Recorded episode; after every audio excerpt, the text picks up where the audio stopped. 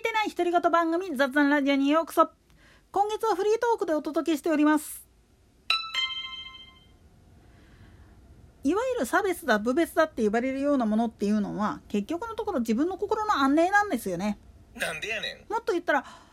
自分自身が不安定だから不安を抱えてるもんだからそれをまあ言ってみればぶちまける場所がないもんだから何らかの形で逃げるための術そのうちの一つとして集団行動っていうのもあるしで一匹狼で動くにしてもその罪を背負いたくないから他人のせいに従うっていう部分があるんですよね。心の安寧つまり安らぐ瞬間っていうのは何かでそればっかり求めてる人っていうのは結局まあ言ってみると無難な生き方しかしてなかったななんて言うけれどもそうじゃないんだよね。なんでやねん結局自分の心の安寧の先っちょにあるのは誰かの犠牲であるあるいは何者かによっての助力っていうのがあってこそっていう部分に気づいた時にそれを嫌がるか否かなんですよ。で自分一人で何でもできちゃう人っていうのは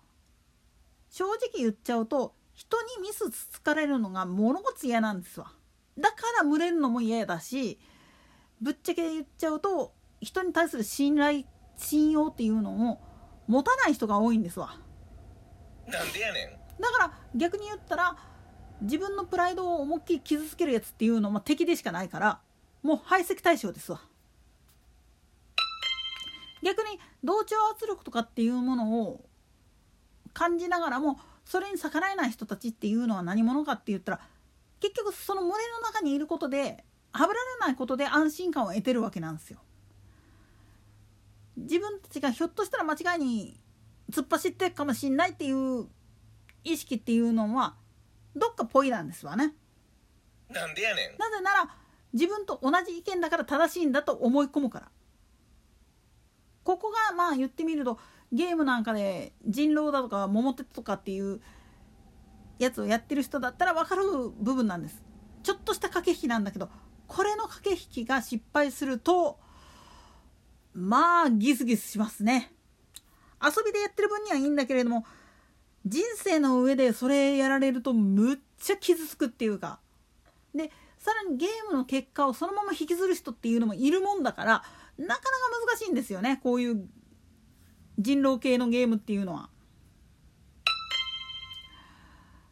それが元でまあ言ってみると人生けつまずいて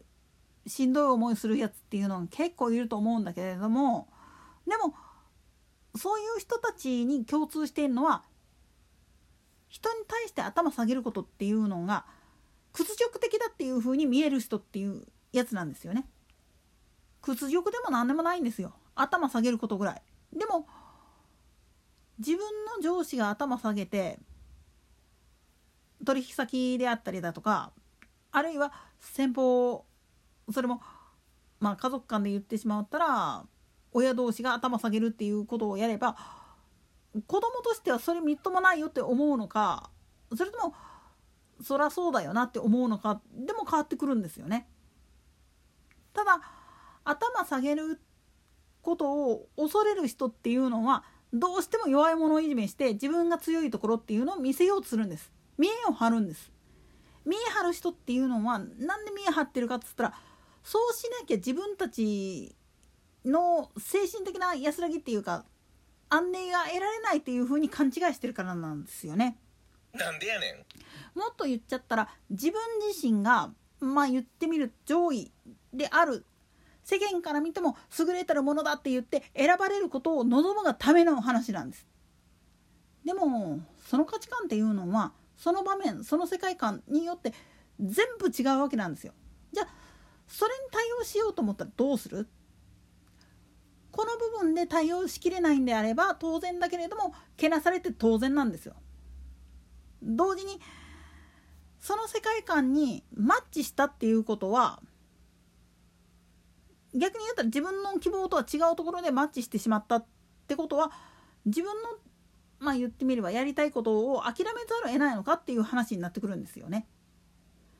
諦めきれないんだったら逆に言ったらそれを断ち切って改めるっていうことも必要なんですよ。でも人っていうのはなかなかその部分で思い切ったことができないんですよね。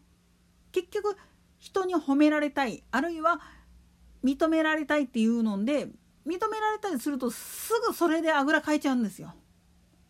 その時に自分たちが目指してるものっていうのがそこじゃないっていうふうに気づけた人はもっと奥へ行けるんですよ。もうそこで終わっちゃってる人っていうのはそれ以上先に進まないんですよね。だからずっと自分よりも下のやつって思ってるやつを殴り続けるし潰し続けるわけなんですよ。それが心の安寧につながるというふうに信じてるから。でも本当の安寧っていうのはそこじゃないっていうふうに気づいてる人はだんだんやってるうちに虚しいなってくるんですわ。自分がやったことはいずれ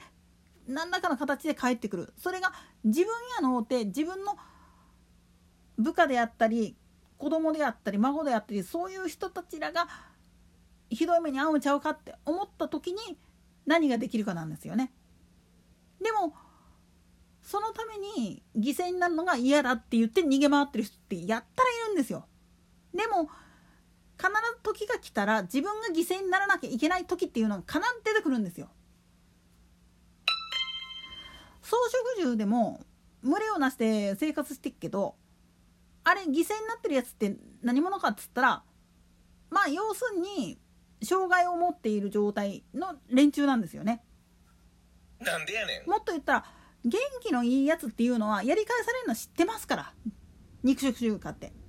だから生きのいい相手をとっ捕まえて食べたら美味しいだろうなって思って飛びかかるんだけれどもそれで失敗して大怪我してっていうのはよくある話なんですわ野生の世界でも。同時にそれで犠牲になって自分は助かったけれどもそれが自分の母親やったりあるいは自分の子供が犠牲になった時っていうのは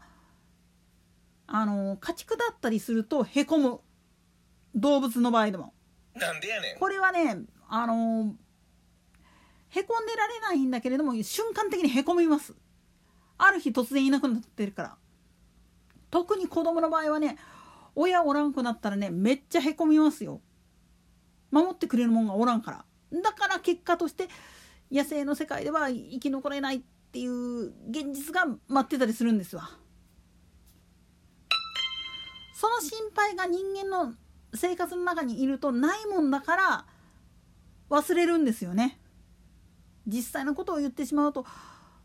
自分たちがひょっとしたら消されるかもしんない。レアレアなケースにはまるかもしんないって言ってるけれどもようよう考えたらそんなのは大多数の中の少数派ですわ。レアケースですわ。でもそのレアケースに当てはまった時にも考えないといけないのが自分がそれに当てはまるっていうことはそれにそれが使命宿業それを乗り越えられるっていうふうに思ったから与えられたものなんだっていうふうに自覚するもっと言ったら開き直るしかないんですよ。でもここに至ることができないからぶち当たった時に今までやったら他人事として笑ってたのに自分がそっちだったってなった時に頭抱えちゃうんですよね。ところで今回はここまで。それでは次回の更新までごきげんよう。